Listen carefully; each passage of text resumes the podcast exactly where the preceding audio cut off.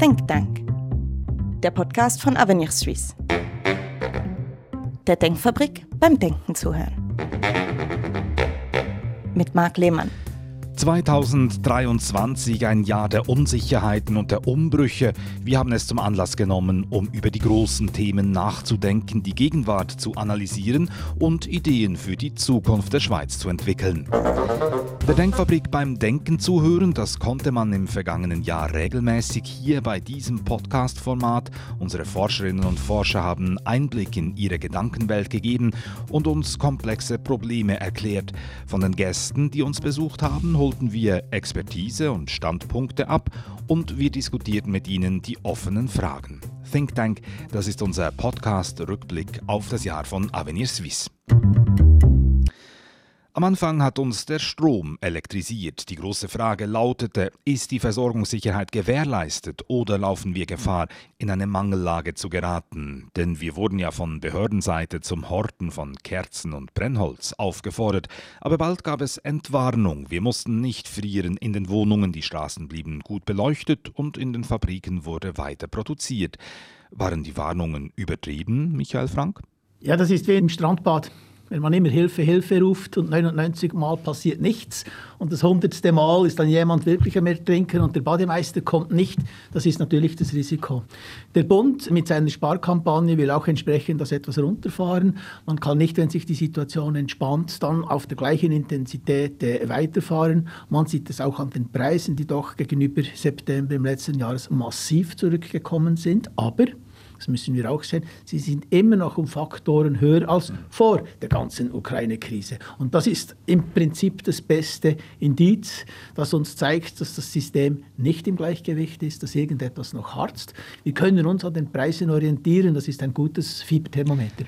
Der Direktor des Verbands Schweizerischer Elektrizitätsunternehmen diskutierte im Think Tank mit Avenir Swiss Energieexperte Patrick Dümmler über die energiepolitische Zeitenwende muss die Schweiz doch bis 2050 klimaneutral werden und viel mehr Strom produzieren. Ohne massiven Zubau von erneuerbaren Energien bei gleichzeitiger Steigerung der Effizienz sowie einem engen Austausch mit Europa ist das nicht zu leisten. Es braucht einen ganz massiven Zubau. Auf der einen Seite wollen wir Verkehr, Elektrofahrzeuge elektrifizieren. Wir wollen Wärme, also Gas- und Ölheizungen elektrifizieren über Wärmepumpen. Das braucht mehr Strom. Also das ist eine Zunahme. Dann auf der anderen Seite werden bis 40, 2043 werden Atomkraftwerke voraussichtlich nach heutiger Leseart äh, definitiv abgeschaltet werden. Und das muss auch kompensiert werden. Das alles zusammengezählt braucht es gegenüber heute eine Steigerung von zusätzlichen plus minus je nach Szenario. Ich nehme eine gerade Zahl 40 Terawattstunden also heute haben wir 60 Terawattstunden Jahreskonsum, minus die Atomkraftwerke plus alles das, was noch dazukommt, dann landen wir auf runde Zahl 85 plus minus äh, Terawattstunden, das braucht es. Und das passiert nicht einfach so. Die Quellen kennen wir. Wir sprechen da nicht von Science Fiction, die Technologie kennen wir, das ist Wasserkraft, das wird äh, Windkraft sein, das wird Solarkraft sein, wird vielleicht etwas Geothermie sein, wird teilweise noch bis 40, 43 da äh, Atomkraft sein. Wir versprechen uns zusätzlich auch von Wasserstoff, wenn wir die entsprechenden Anbindungen äh, haben, äh, relativ viel, plus natürlich Effizienzsteigerungen. Aber wir müssen zubauen. Und wir haben das gerechnet, einfach so über den Daumen linear gerechnet, brauchen wir bis 1,3 Terawattstunden durchschnittlich pro Jahr von heute 2023 bis ins Jahr 2050. Die Frage ist halt einfach, wie viel davon können wir wirklich realisieren mit Maßnahmen, die wir selbst in der Hand haben. Und wie ist die gesellschaftliche Akzeptanz am Schluss für diese Maßnahmen, die politisch getroffen werden müssen? Und dann natürlich in zweiter Linie auch, finden sich überhaupt Investoren, die entsprechend genau unter den gegebenen Rahmenbedingungen diesen Ausbau auch vorantreiben in der Schweiz? Und da habe ich manchmal schon meine leisen Zweifel. Ich denke schon, die, die, die Sensibilisierung für dieses Thema Energieversorgung ist gestiegen aber ich glaube noch nicht, dass auch der politische Apparat oder die Verwaltung genügend davon durchdrungen sind. Ebenso auch nicht die Gesellschaft, weil immer wieder dann Partikularinteressen im Vordergrund stehen oder das berühmte NIMBY, not in my backyard. Also mhm. ja, grundsätzlich zu Strommassen, aber ja, nicht vor meinem Haus, oder? Also das ist so das Typische, das wir auch sehen bei anderen Technologien wie äh, Standorte für Handyantennen etc. Mehr Strom, weil wir künftig mit Strom heizen, mit Strom kochen und mit Strom fahren. Denn E-Autos sind die Zukunft. Autos mit Verbrennungsmotoren sollen bis 2035 untersagt werden, zumindest in der EU.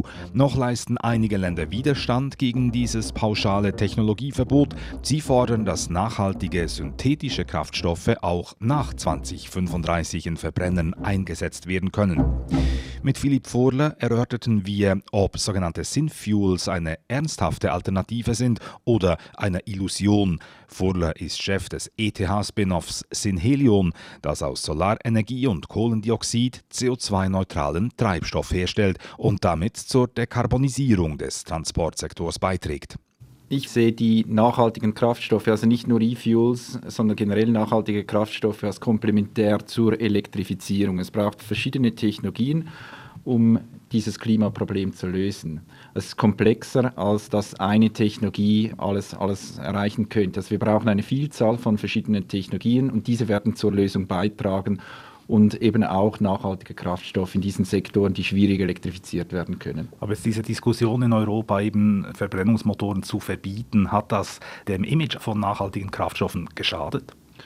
Wir sind primär mal auf diese Sektoren fokussiert, die unumstritten sind, also Luftfahrt, Schifffahrt.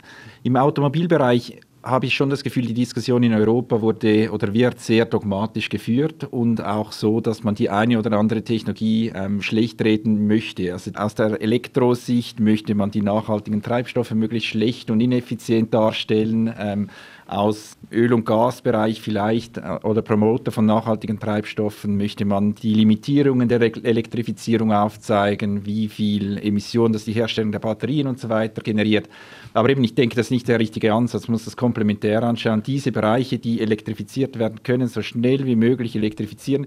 Die anderen Bereiche, die nicht gut elektrifiziert werden können, die muss man anders adressieren, zum Beispiel mit nachhaltigen Treibstoffen. Also statt jeder gegen jeden, jeder mit jedem. Das Ganz genau. der bessere Ansatz. Es ist wirklich ein komplexes Problem. Es gibt keine einfachen Lösungen. Das ist halt leider so. Im Bereich der Mobilität finden gerade grundlegende Umwälzungen statt. Überall wird über neue Formen des Unterwegsseins nachgedacht. Auch bei der Amag-Gruppe, der mit jährlich weit über 70.000 verkauften Autos klaren Marktführerin in der Schweiz. Und wie hat deren CEO Helmut Ruhl den Weg in unser Studio gefunden? Also obwohl wir in Zürich sind, habe ich es äh, mal wieder gewagt, äh, mit dem Auto zu kommen. Und es war heute äh, eine wirklich gute Entscheidung. Ich bin ja sowieso seit vielen Jahren elektrisch unterwegs und es ging heute ohne Stau und der Parkplatz war relativ schnell gefunden. Das wollte ich gerade fragen. Das ist da fast die Hauptschwierigkeit in der Stadt, oder? Ich habe eine tolle Straße gefunden, da hat ein Auto außer mir geparkt, äh, wie auch immer. Kurz vor 18 Uhr scheint es hier dann doch ein paar Parkplätze zu geben im Zürcher Westen. Also doch mit dem Auto Klischee voll erfüllt, der Automanager kommt mit dem Auto. Ich fahre äh, sehr gern auch ÖV äh, mit dem Zug, mit der SBB, ähm, aber es ist manchmal, speziell für mich, weil ich eben äh, in der Innerschweiz lebe, auf dem Land, dann doch praktischer, das Auto zu nehmen. Im Zentrum der Diskussion mit Helmut Ruhl stand die Frage, schaffen wir die Mobilitätswende, wenn die Energiewende stockt? Und ist das Elektroauto wirklich nachhaltig, etwa wenn man an die Herstellung und die Entsorgung denkt? Wenn wir uns angucken, wie ein äh, klassischer Verbrenner äh, im Vergleich zu einem äh, modernen Elektroauto äh, aussieht, dann äh, gibt es Lifecycle-Daten, also über den Lebenszyklus, nämlich knapp 240.000 Kilometer ist es so, dass der Verbrenner äh, 55 Tonnen CO2 äh, produziert, davon 5 Tonnen in der Produktion und die 50 äh, Tonnen während des Betriebs. Das Elektroauto hat in der Produktion äh, doppelt äh, so hohen Fußabdruck, also 10 Tonnen, und im Betrieb in der Schweiz mit Wasserkraft und mit Photovoltaik nahezu null, bestenfalls eine Tonne. So, 10 Tonnen äh, über den Lebenszyklus heute. Äh, was äh, Volkswagen beispielsweise tut und andere Hersteller auch, sie bringen äh, die Produktion von Zellen und Batteriefabriken nach Europa. Das heißt, es entfallen dann die CO2-Belastungen für die Logistikkosten aus äh, China oder sonst wo. Und die Fabriken werden betrieben mit Grünstrom, vor allem äh, Windenergie. 2030 wird der Fußabdruck 30 Prozent niedriger sein. 2040 wird er nochmal niedriger sein. Also perspektivisch wird so ein Elektroauto damit äh, nicht mehr nur im Betrieb CO2-neutral sein, sondern auch die Produktion wird dekarbonisiert. Und dann äh, ist es eine CO2-neutrale individuelle Mobilität, die hochwettbewerbsfähig ist mit anderen äh, Antriebsformen. Aber jetzt haben Sie die Frage nach dem Problem mit, mit dem Batteriemüll noch nicht beantwortet. Also kommt da noch mal das große Erwachen, dass wir da auf Giftmüllbergen mal uns wiederfinden? Also die gute Nachricht bei den Batterien ist, äh, dass es zunächst mal, nachdem sie äh, im Auto eingesetzt wurden, ein zweites Leben als sogenannte Second Life äh, Batterien haben. Man sieht es heute schon, wenn sie an der Autobahn an einem Schnellladepark sind, dann sind so kleine Häuschen, da sind alte Autobatterien drin, die als Pufferspeicher dienen, um dort Leistung abrufen zu können, wenn viel geladen wird. Wenn dafür die Nutzung dann auch nicht mehr geeignet ist, dann gibt es heute schon Recyclingverfahren die technologisch funktionieren und die wirtschaftlich sind. Und das Schöne ist, die recycelten Rohstoffe wollen die Hersteller haben, weil die recycelten Rohstoffe günstiger sind als neue Rohstoffe zu schürfen. Das heißt, äh, die Autobranche wird tatsächlich in den 30er Jahren dann äh, in die Kreislaufwirtschaft äh, eintreten, weil es sich lohnt und weil es technologisch möglich ist. Bis 2050 muss die Schweiz also klimaneutral werden. Griffige Maßnahmen sind gefragt, um dieses Ziel zu erreichen. Entsprechend heiß läuft die politische Debatte. Auch in unserem Podcast-Format können und sollen die Diskussionen kontrovers sein. Wir sind nicht im Besitz der Wahrheit, aber dank fundierter Forschung im Besitz von guten Argumenten, die wir in den Diskurs einspeisen. Und so laden wir gerne auch Gesprächspartner ein, die andere Positionen einnehmen. Marcel Henki etwa, der Vater der Gletscherinitiative, der sich mit unserem Klimaexperten Lukas Rüli nicht einig war, zum Beispiel wie viel CO2-Kompensationen im Ausland bringen. Ich halte die sogenannten Auslandkompensationen für einen grossen Fehler. Es geht ja so bei diesen Kompensationen darum, dass man im Ausland ein Projekt etabliert, das soll Emissionen einsparen. Das ist immer hypothetisch, weil ich muss immer sagen, ja, wie viel, es wird weniger emittiert gegenüber der Situation der Welt, wie sie wäre, wenn es das Projekt nicht gegeben hätte. Das ist immer eine hypothetische Rechnung. Also die Projekte sind eigentlich immer überbewertet. Das ist der eine Punkt. Aber was vielleicht fast der wichtige Punkt ist, wenn wir das heute äh, als Schweiz uns die Reduktion einkaufen, statt selber zu reduzieren, dann betreiben wir Strukturwandel.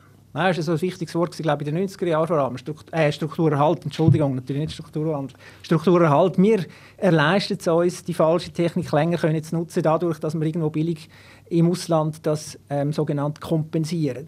Und das wird uns auf die Füße fallen, wenn wir dann in 10, 15 Jahren wird der Handel nicht mehr möglich sein, wie all die Länder, wo wir heute das einkaufen. Die müssen ja selber auf Null. Die haben sich im Pariser Abkommen auch zu dem verpflichtet. Die werden uns dann keine Reduktionen mehr können verkaufen können. Den müssen wir selber machen. Und dann haben wir dann eben die High-Hanging Fruits nur noch. Und dann muss es dann sehr schnell gehen. Und dann fällt uns das auf die Füße, dass wir jetzt nichts gemacht haben.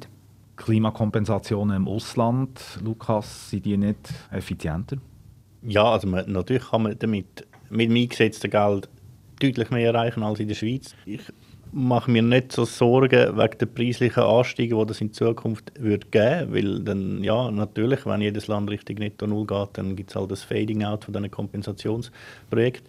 Ich sage nicht, dass die Schweiz sozusagen als Ablasshandel einfach das nur im Ausland machen Also die Schweiz ist äh, ein technologisch hochentwickeltes Land, wir haben einen sehr hohen Wohlstand. Ich glaube, wir sind da auch in der Verantwortung, auf der technologischen Ebene selber äh, Lösungen voranzutreiben und insofern auch im Inland den Ausstoß weiter zu reduzieren.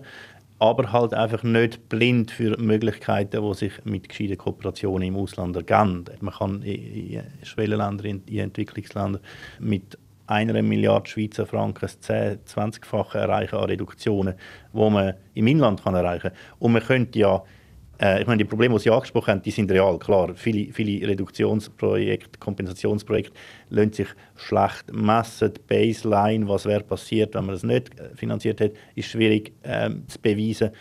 Aber man könnte angesichts von dieser Unsicherheit einfach sagen, ja gut, dann äh, rechnen wir das nur zur Hälfte oder zu einem Viertel an, oder? Und dann immer noch die Rechnung machen. Und dann könnte die Schweiz sich zum Beispiel als Ziel nehmen, dass sie netto 0 bis 2030 ist, oder minus netto 100% bis 2040, aber ein, so und so großen Anteil über ausländische Projekte können erreicht werden, die wiederum nur zu 50% eingewichtet werden.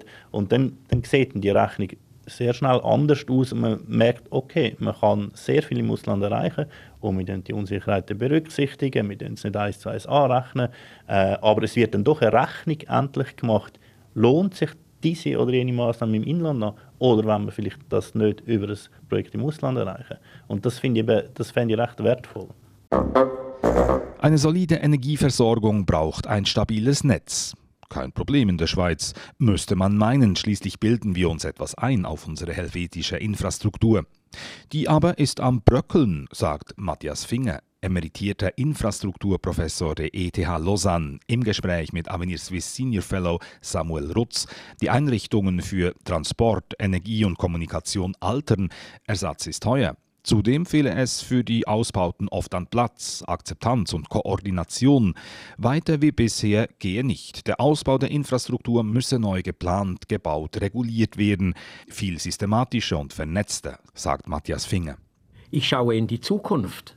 Ich sage, die, das hat uns Wohlstand beschert, aber was ist der nächste Schritt? Wir können das nicht einfach so weiter durchdeklinieren und noch ein bisschen mehr Infrastruktur, noch hier etwas.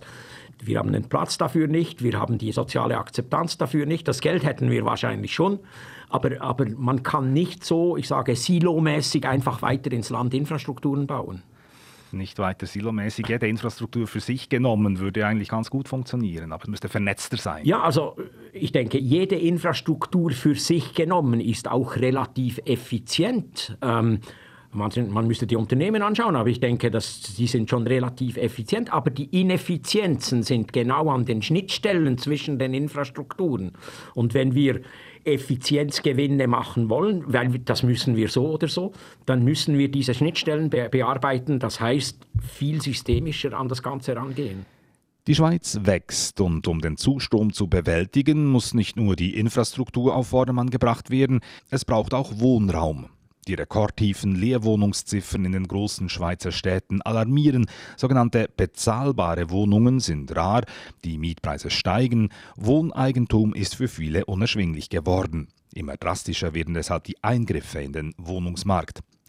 In einer akribischen Untersuchung stellte Avenir Swiss Senior Fellow Marco Salvi acht Thesen zum Schweizer Wohnungsmarkt auf den Prüfstand.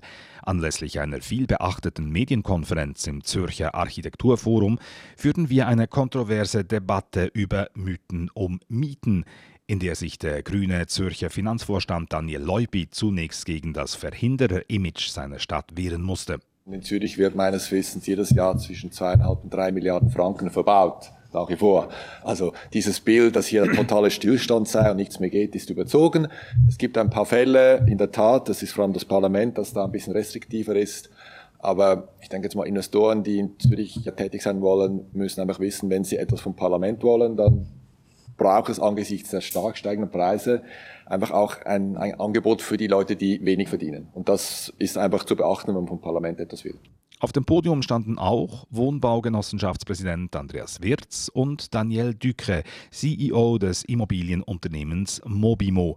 Studienautor Marco Salvi erklärte, dass von einer Wohnungsnot über die ganze Schweiz betrachtet keine Rede sein könne, dass aber die Mietpreise in Zentren und Agglomerationen durchaus zusammenhängen. Das ist die, oft die Vorstellung, wir hätten die Bauzone am falschen Ort, die Leerstände am falschen Ort. Es gibt eben ein, ein, ein Gleichgewicht über, über das ganze Land. Oder? Also der Leerstand in Solothurn oder in Jura beeinflusst auch die Miete in Zürich. Oder? Da gibt es eine Relation. Natürlich, äh, man darf nicht vergessen, dass der, der Schweizer Markt ist connected. Oder? Und äh, auch Neubauten in der Peripherie beeinflussen die Mieten im Zentrum. Unbestritten, die Schweiz wächst. Und wie? Vor kurzem wurde die 9 Millionen Einwohnergrenze überschritten. Grund ist die Zuwanderung, die auch deshalb so hoch ist, weil die boomende Schweizer Wirtschaft auf sie angewiesen ist.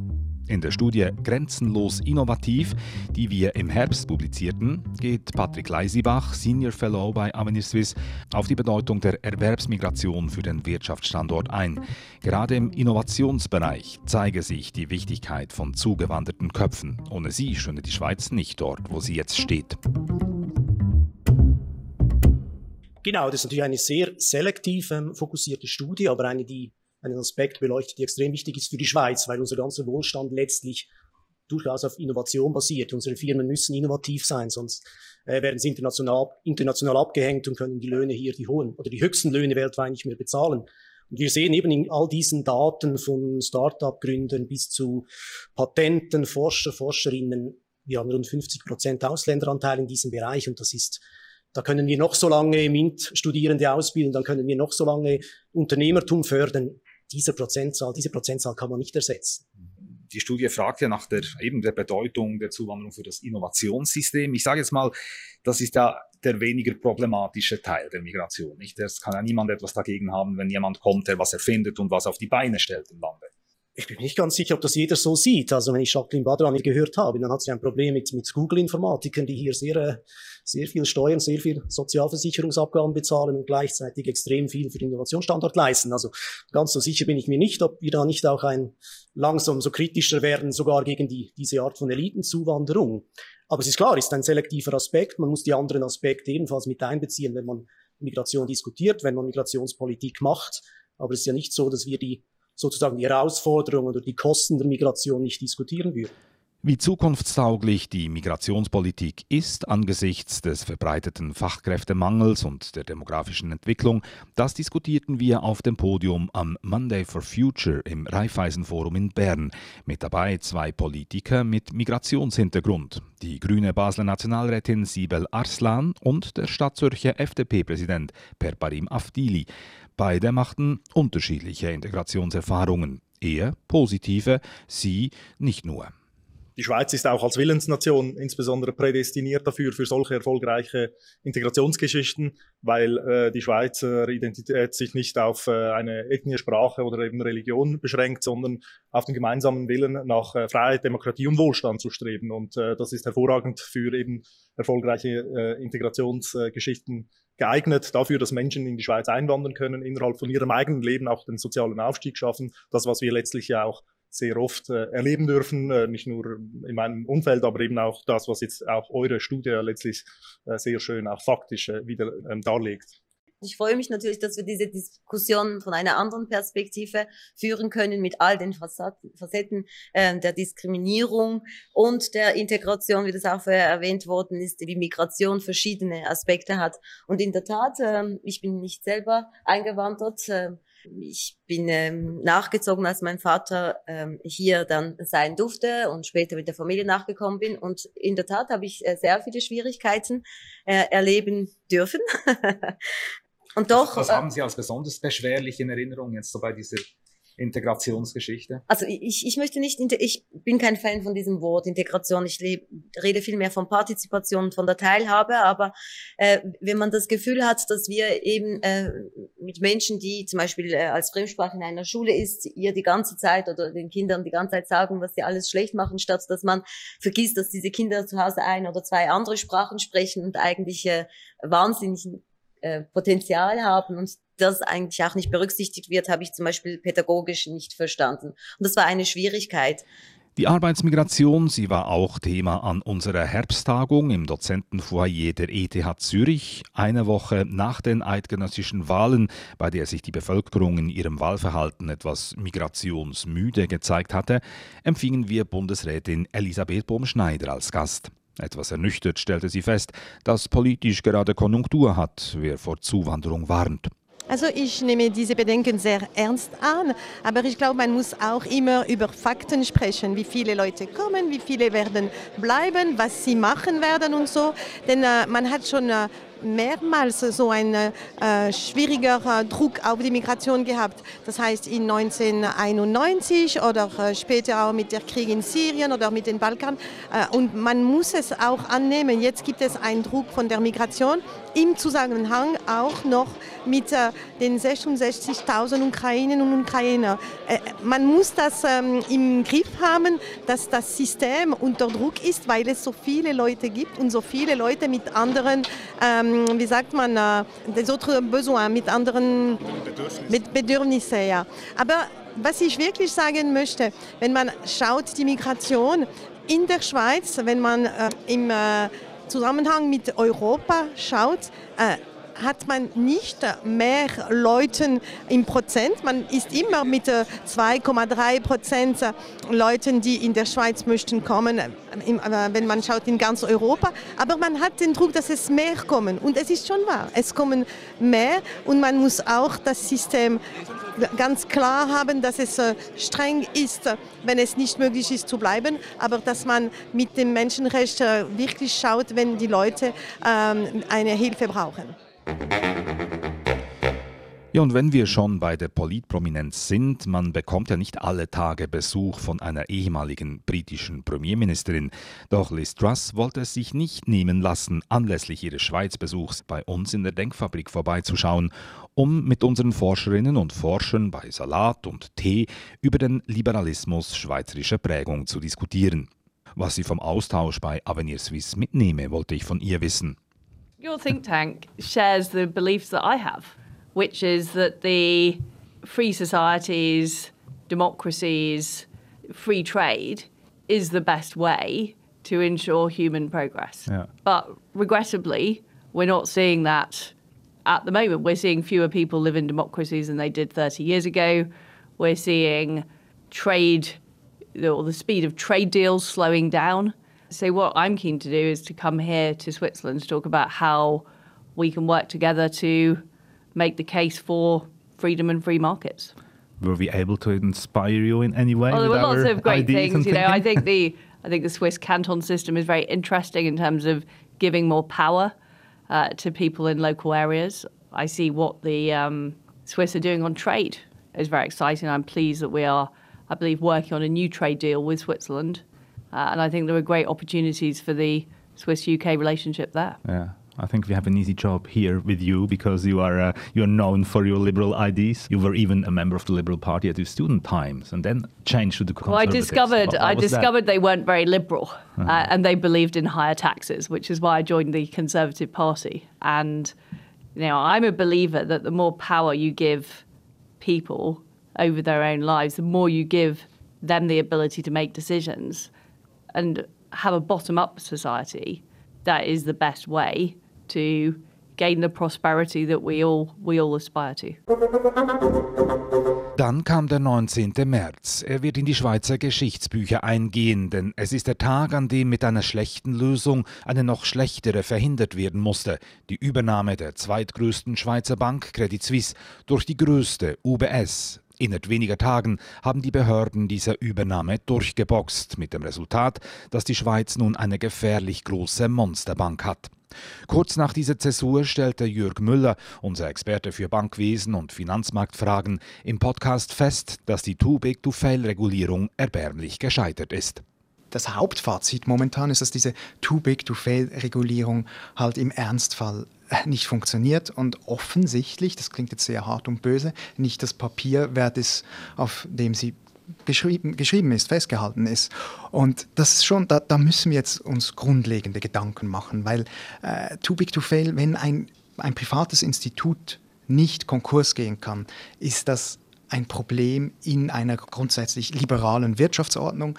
Äh, dann wird eben dieses Ver Verantwortungsprinzip geritzt. Dann haben wir dieses Problem von äh, Gewinne privatisieren, Verluste sozialisieren. Und das darf in einer liberalen Wirtschaftsordnung einfach nicht sein. Man habe das Problem einfach vertagt, indem man eine Too-Big-to-Fail-Bank in eine andere Too-Big-to-Fail-Bank integriert hat. Das Problem bleibt, dass nämlich die marktwirtschaftlichen Mechanismen hier nicht funktionieren. Doch mit noch mehr Regulierung, sagte Jürg Müller, werde man es nicht lösen können. Das Problem mit dem Bankenwesen ist halt einfach, dass das Bankenwesen inhärent fragil ist. Das ist äh, in der Literatur bekannt, äh, das äh, wissen auch alle und deshalb haben wir eben dieses System von Garantien über die Zentralbanken, Einlagenversicherung und gleichzeitig Regularien, die verhindern sollen, dass diese Garantien ausgenützt werden. Weil wenn etwas versichert wird, dann ändern sich die Anreize. Das kennen vielleicht die Zuhörerinnen und Zuhörer vom, vom eigenen Leben. Wenn man ein teures Fahrrad hat und es ist versichert, dann schleppt man das vielleicht dann nicht jeden Tag runter in den Keller, wo es sicher ist, sondern man schließt es auf der Straße ab. Das Risiko eines Diebstahls ist, höher, aber er ist ja versichert. Und genauso das Problem gibt es bei den Banken, die eben diese Versicherung der Zentralbanken haben. Und deshalb braucht es Regulierung. Und Das Problem ist jetzt, dass diese Regulierung nicht mehr wirklich funktionieren, gerade bei diesen komplexen äh, Finanzinstituten, bei diesen globalen Finanzinstituten, die enorm vernetzt sind und äh, deren Büchern die Regulatoren kaum mehr verstehen. Diese Bücher sind enorm schwierig zu verstehen und wenn sie schwierig zu verstehen sind, sind sie natürlich noch viel schwieriger zu regulieren.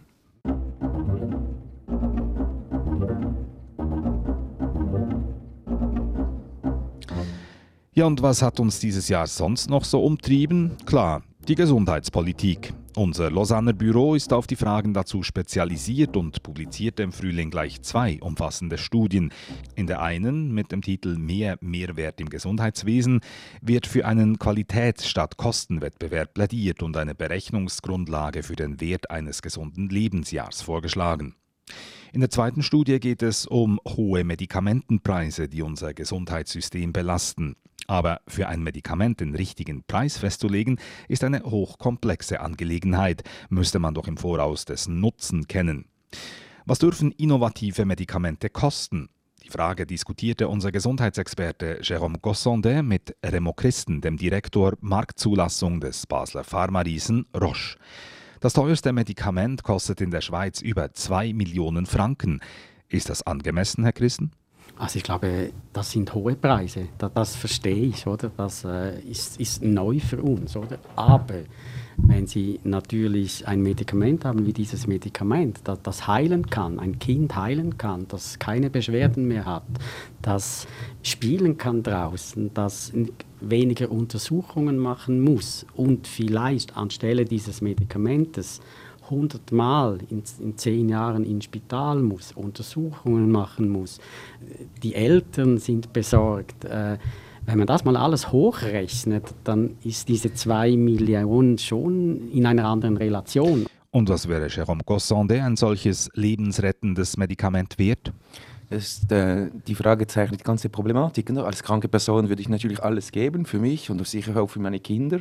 Äh, als Prämienzahler finde ich, äh, äh, gut ist gut genug, es muss nicht das Beste und Teuerste sein. Und es ist, äh, Im Einzelnen ist ein Leben unbezahlbar, aber als System kollektiv finanziert, sei es über Prämien oder über Steuergelder, müssen wir uns schon Gedanken machen, eben was ist ein Leben oder ein Lebensjahr, ein zusätzliches Lebensjahr wert.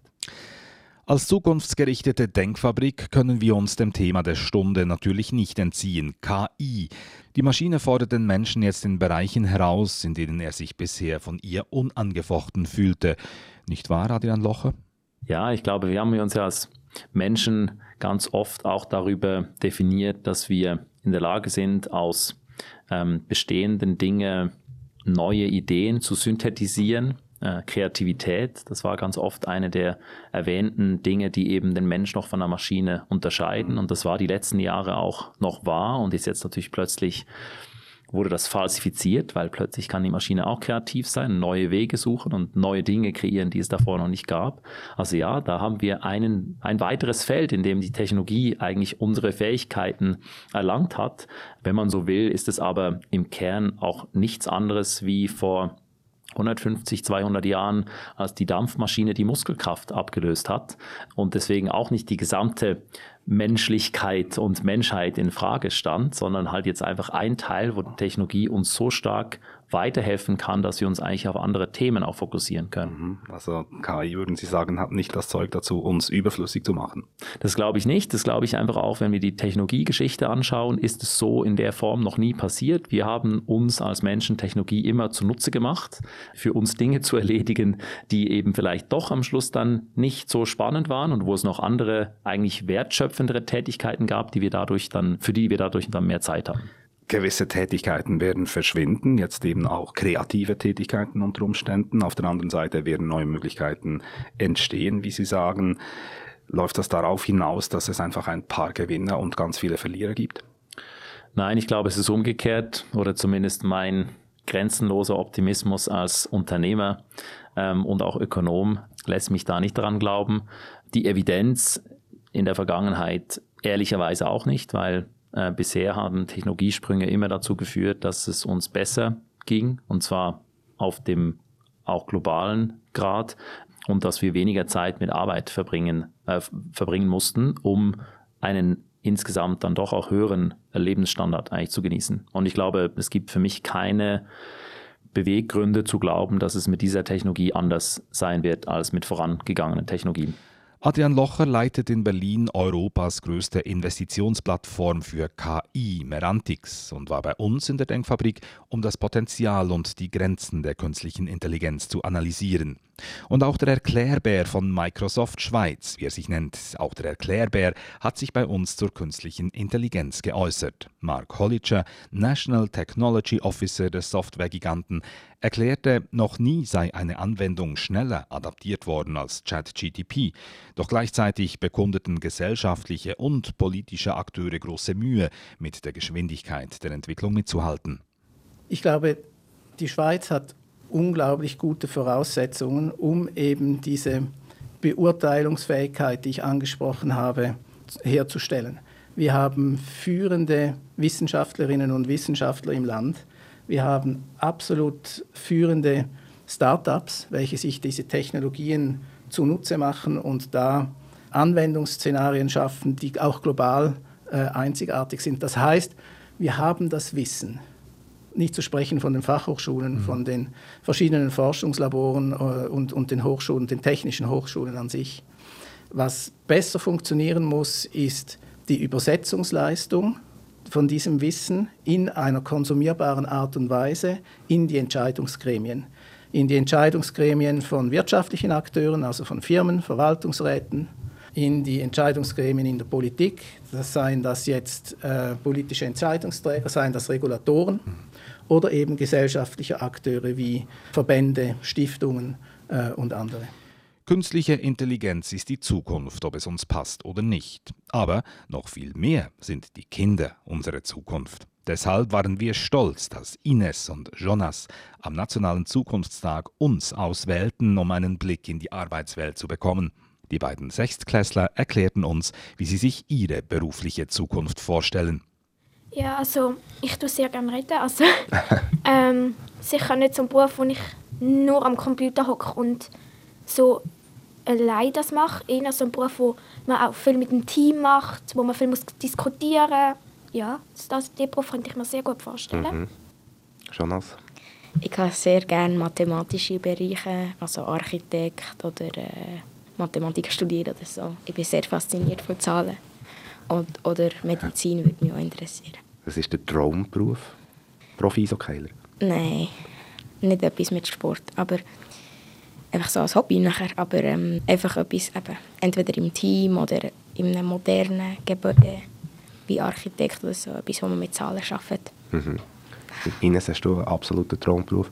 Nein, also, also nein, eigentlich nicht. Ich freue mich einfach allgemein auf viele Berufe. Also ich bin noch nicht da so, ja, den Beruf will ich den nicht. Ich bin noch sehr offen, ja.